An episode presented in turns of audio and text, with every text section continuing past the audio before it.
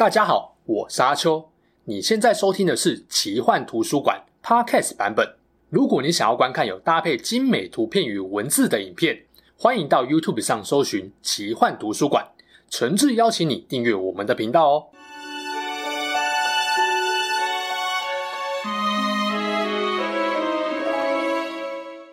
Hello，大家好，我是阿秋，来聊聊神秘奇幻的主题故事。讲到希腊神话的女神，如果要说武力跟战斗力最强大的，多数人大概都会选雅典娜吧。毕竟她不只能打，论智慧谋略也是顶级水准。但比起雅典娜，很多人其实更怕他们的对手是月亮与狩猎女神阿提密斯。以 ACG 战斗模式来比喻，雅典娜战斗上会节制，因为她知道怎么打才会赢，不会浪费多余的时间力气。但阿提密斯的打架原则是什么？干淋凉射爆。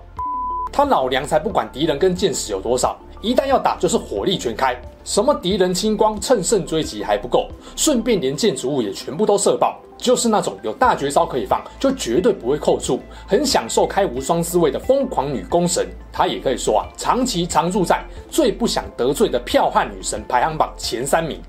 究竟希腊神话的月亮与狩猎女神阿提密斯有哪些知名事迹，让很多人对她是又爱又怕？得罪她会有什么下场？身为坚守贞洁的处女神，她如何面对让她动心不已的两段爱情考验？那这期还会跟大家聊阿提密斯唯一一次被打到哭出来的糗事，究竟是谁有本事弄哭我们家月神呢？如果你喜欢我聊神话故事，别忘了按赞让我知道，订阅奇幻图书馆哦。希腊神话有一个特色，就是女神的战力通常不比男神低，尤其某几位特别猛，是可以把男神打到哭出来的程度。堂堂奥林帕斯十二主神当中，就有三位女神战力惊人，这三位分别是天后赫拉、战争与智慧女神雅典娜，还有今天的主角月亮与狩猎女神阿提密斯。有这么一句俗谚是说，你叫得出名字的希腊神，不管男的还女的，他们的老爸是宙斯的几率有八十七八这么高。套在阿提密斯身上当然适用，没错，他就是渣男之王宙斯跟一位美丽的泰坦女神勒托所生的。不过勒托生的其实是龙凤双胞胎，男的那个，大家也很熟，就是太阳神阿波罗啦。先不论宙斯帅不帅，女神勒托是个超级大正妹，这个漂亮的基因当然就传给了小孩。阿波罗是神界公认的帅哥，而阿提密斯也是众神公认的美女。那关于这对龙凤胎，到底谁的年纪比较大？不同神话作者有不同的说法。一般来说，比较多人同意阿提密斯比较早出生，是姐姐。理由是阿提密斯曾经跟宙斯许愿，说希望能够用自己的力量守护全天下难产的母亲们，因为他母亲在生他们的时候经历了很多痛苦。如果阿提密斯比较早出生，就说得通，因为先出生的他可能看得到母亲随后生下弟弟的过程。阿提密斯也坚定表示自己并不想经历这种艰难的生产过程。这或许就是他决定永保贞洁处女之身的一个主因。我个人是觉得还有另外一种可能的原因啊，大概是不想被渣男老爸搞大肚子吧。毕竟啊，他的老爸打桩是不会计较辈分关系的，真是一位心胸宽大的神王啊。刚刚提到阿提密斯是女性生产时的守护神，也是希腊三大贞洁的处女神之一。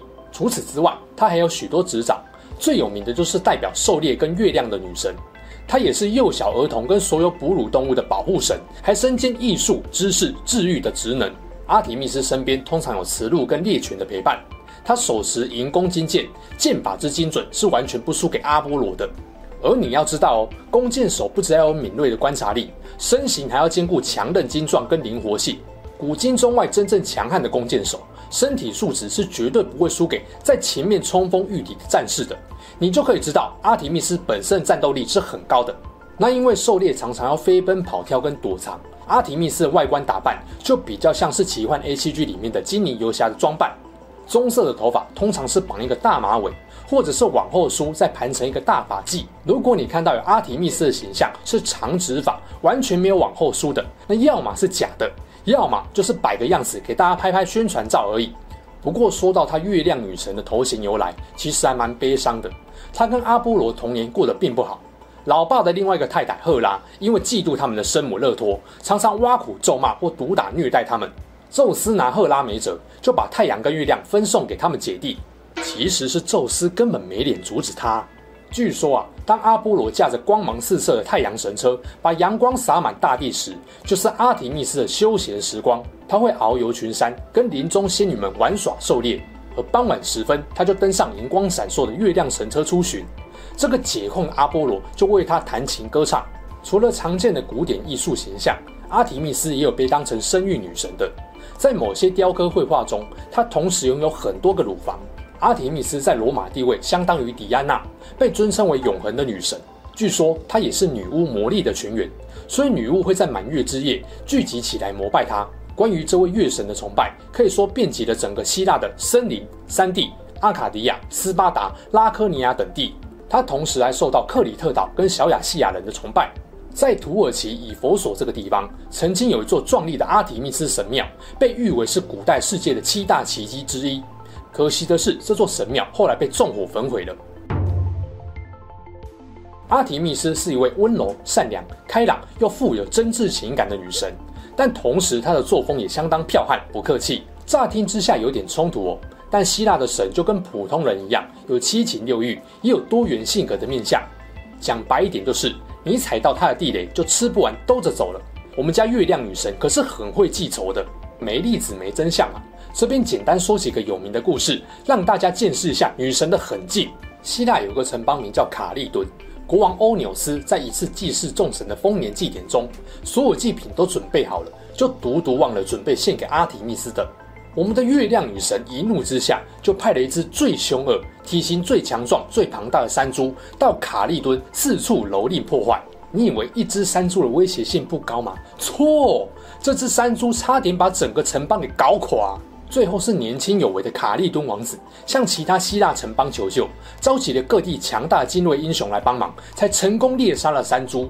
也就是说啊，阿提密斯当初派山猪时，摆明的就是要灭掉卡利敦城邦的。什么？你说我们家月神哪有这么凶残？那只好再举另外一个城邦底比斯的惨案了。这个底比斯不在埃及，是在希腊半岛上。当时有一位王后尼厄伯，很爱公开跟大家吹嘘自己的子女有多了不起啊。你说乐托很美，生的双胞胎子女更强更美。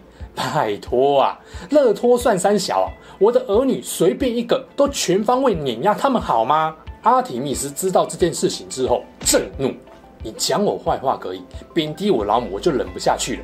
你子女很强是吧？那应该逃得过我们姐弟联手设计的大逃杀计划吧？这个计划是由阿波罗宣告神谕，要求底比斯王子要举办打猎比赛。趁着底比斯王子们分散打猎时，阿波罗就用箭一个一个狙杀他们。男生们出城了，阿提密斯就来到底比斯王城，用他快狠准的箭法射爆了所有公主，唯独留下尼尔伯夫妇白发人送黑发人。尼尔伯悲痛万分，化为一块不停流泪的石头。而底比斯国王想要烧毁宙斯神庙来抗议，但也被宙斯的天雷直接电死。神王顺便也惩罚了整座城邦人民，国家遭到了毁灭性的打击。阿提密斯某一次跟他的随从仙女打猎打累了，就在林中河畔洗澡。不料啊，一位知名的希腊猎人阿克泰翁因为方向感不好，误打误撞闯进了狩猎女神洗澡的领域，大饱眼福啊！不过代价也很惨痛。震怒的阿提密斯直接把猎人变成了一头雄鹿，那因为鹿就是猎人打猎的目标之一嘛。当时候阿克泰翁身边的数十条猎犬看到变成猎物的主人，都疯狂上前追咬。最后惨遭自己的猎犬们撕裂身亡。在特洛伊战争时，阿提密斯也有不少戏份。按理说啊，古代人在开战之前都会准备贡品给诸神，祈求诸神保佑他们战事顺利。迈锡尼国王阿伽曼农本来也为诸神准备了祭品，没想到他犯了大忌，把原本要献给阿提密斯的聘鹿给杀了。没有错，我们家阿提又震怒了。虽然是怒的有道理，但怎么好像常常在震怒啊？阿提密斯运用了自然元素之力，召唤狂风，重创了阿伽曼农的军队。他的军舰也全都被困在奥利斯港。后来，在雅典娜的建议下，阿伽曼农只好把自己心爱的女儿作为活祭品献出去，这才让我们家阿提气消啊！这几个例子都是在告诉你，阿提密斯不是一位心胸宽大的女神，她不会跟你讲条件，基本上就是有仇必报。她虽然有很让人喜爱的一面，但如果小看月神的脾气，那绝对会付出很惨痛的代价。虽然阿提密斯凭借他强大的剑术跟灵活身手，让所有男神都无法小看他，但神话中他也曾经遭遇过屈辱性的惨败。这个败绩啊，也发生在刚刚提到的特洛伊战争里面。本来天后赫拉跟智慧女神雅典娜是要准备毁灭特洛伊势力的，结果被阿提密斯搞了前面那一出，阿伽曼农军队无法早一步攻打特洛伊，让早该分出胜负的战争被延长了。赫拉就很不爽，还没完哦。后来阿提密斯成为帮助特洛伊势力的神灵势力，在战场上开无双，一度把希腊联军射到崩溃外加撤退。手感极好、状态极佳的阿提密斯想要乘胜追击，很顺的就跟对面呛说：“哎，不管你们派谁出来，就算是神来帮你们都没用啦，我照样射到让他们哭出来。”听到这句话，赫拉不忍了。前面有说嘛，赫拉就堵拦阿提密斯的老母啊，这下新仇旧恨加在一起，仇恨值全部灌在月神身上。我们赫拉毕竟是打过泰坦之战、见识过大场面的女神。虽然人是拘巴了一点，但战力绝对是不容小觑的。事实上啊，这两人单挑的结果是，赫拉左手抓住阿提密斯的双腕，右手直接把他挂在身上的弓跟箭夺过来，大手一挥，全都丢到海里面。接着阿提密斯被赫拉揍到，被强制登出战场，他只好浑身颤抖，跑到宙斯面前哭诉他所受到的屈辱。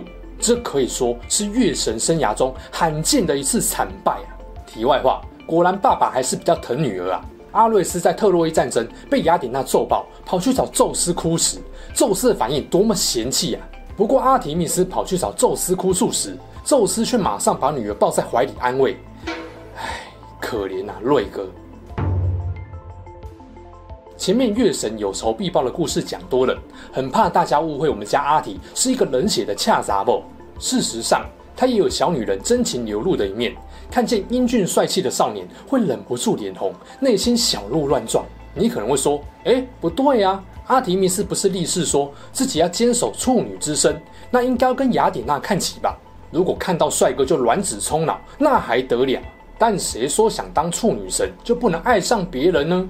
这个道理就好像你虽然出家了，难道你就永远不能再因为看到帅哥美女而开心吗？总之呢，我们家月神还是会喜欢上男生的。”那为什么说阿提密斯也有知识跟艺术的执掌呢？其中一个原因是他会用云彩遮住自己的脸，在俊俏帅哥的梦中亲吻他们。据说啊，被月神亲过的男生醒来之后，脑袋好像会突然开窍般。有些人开始灵感跟想象力源源不绝，成了很厉害的艺术家；也有人会文思泉涌，成为优秀的诗人或预言家。众多帅哥里面，有两位曾经让阿提密斯动心，起了想要放弃处女神的念头。一位是牧羊人恩底弥翁，虽然是一个普通人类，但完全就是阿提密斯的菜啊。但是人类寿命有限嘛，阿提密斯就希望恩底弥翁能够永远陪在他身边，所以他向老爸宙斯请求，希望能够让恩底弥翁长生不老，永葆青春帅气的容貌。宙斯当然是回绝了这个请求。如果开了这个让凡人长生不老不死的先例，那还得了？宙斯将跟女儿说：“阿迪呀，我不是不能够懂你的心情啊，但如果要他长生不死，恐怕只有一个办法，让他一觉不醒。”那没想到呢，阿提密斯居然觉得这个睡美男的主意还不错，就这样啊，让挂着一抹微笑熟睡的恩底弥翁陷入了永恒的沉睡。据说呢，阿提密斯每天都会抽空到这位牧羊人居住的山洞里面，静静盯着他俊美的脸庞，看到心满意足为止。虽然是有点病态了，但这个方法既保住他的贞洁，也能够每天都因为看到完美帅哥而开心，确实是一石二鸟的好方法。哎，等等，你们是不是联想或脑补了一些奇怪的色色画面呢、坦白说啊，每天都能看到睡美男，爽是爽了。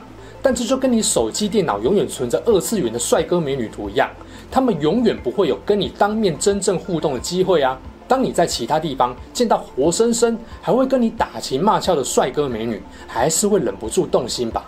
这位让阿提密斯再次脸红心跳的男子，是海神波塞顿跟蛇发女妖三姐妹二姐的儿子厄里翁。厄里翁曾经有过一段恋情，他已经到了论及婚嫁的程度。但他疾病缠身，无法完成准岳父的要求，所以就用计准备把新娘拐走。他的计谋当然被提前发现了，不止婚结不成，眼睛还被弄瞎了。工艺锻造之神赫菲斯托斯看厄里翁这么可怜，就请徒弟带他去找太阳神阿波罗治愈他的眼睛。由于厄里翁擅长打猎，阿波罗就让他去服侍自己的月神姐姐。没想到阿提密斯一见到厄里翁，就完全被迷住了，吵着说要脱离单身。身为解控的阿波罗，心里当然很不是滋味，常常浇他冷水阻止他。但是阿提密斯非常坚持，厄里翁就是他的真爱。阿波罗眼看改变不了姐姐的心意，心中涌现了杀机。小子，我把你眼睛治好，送你到我老姐身边，是让你服侍她，不是让你霸占她的好吗？我绝不能眼睁睁看着老姐处女之身的誓言被你打破。虽然很抱歉，但你只能去死了。没错，阿波罗设下了一个极度心机的圈套。某一天，厄里翁在水中行走，水面上只浮现他的一颗头。随着他越走越远，远方水面只剩下一颗小小的黑点。阿波罗指着厄里翁的头，对着阿提密斯说：“哎，老姐，看到水面上那个超级小黑点了吗？我赌你一定射不中那个黑点啊！”哼，笑话！虽然我很想说你的激将法烂透了，但如果老虎这时候不发威，难道给你当病猫笑吗？说完，阿提密斯一箭就朝着黑点射过去。紧接着，远方传来一声惨叫，阿提密斯眉头一皱，这才发现原来他射爆了爱人的头啊！悲痛欲绝的他把厄里翁的灵魂送到天上，变成了猎户座。经过这件事，阿提密斯再也不跟阿波罗见面了。尽管阿波罗满怀懊悔，想跟姐姐当面道歉，但阿提密斯总在阿波罗来访时早一步离开。这就是希腊神话里面为什么月亮跟太阳不会同时出现在天空的原因。好了，以上就是关于月亮与狩猎女神阿提密斯比较有名的故事。不知道大家听完有什么想法呢？坦白说，阿提密斯一直是我最喜欢的一个女神。在希腊神话里面，要讲善于使用弓箭的神，阿提密斯会是我的第一顺位，再来才是阿波罗。很多时候啊，比起雅典娜，我会更喜欢阿提密斯。雅典娜虽然也有脾气，但基本上她非常理性，文武双全不说，给人非常沉稳的感觉，形象有点完美到不像个正常人。阿提密斯就比较像是一个有充沛活力和情感的大女孩。她漂亮但不柔弱，身材高挑精壮，力气大又身手矫健，观察力敏锐。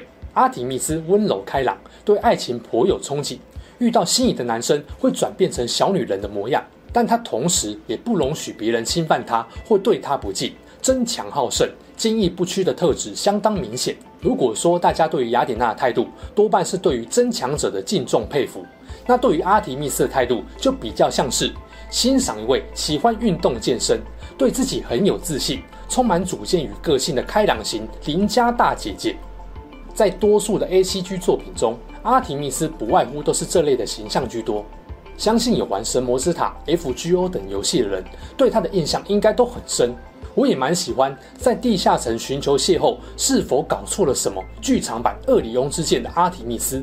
那当然还有很多作品都有以阿提密斯为原型的延伸创作，这边我就不多说了。那希望这支影片能够让大家更了解希腊神话中香喷喷的月亮与狩猎女神啦、如果你还想听我介绍哪些神话角色，记得在下面留言让我知道。我是阿秋，我们下集影片再见啦。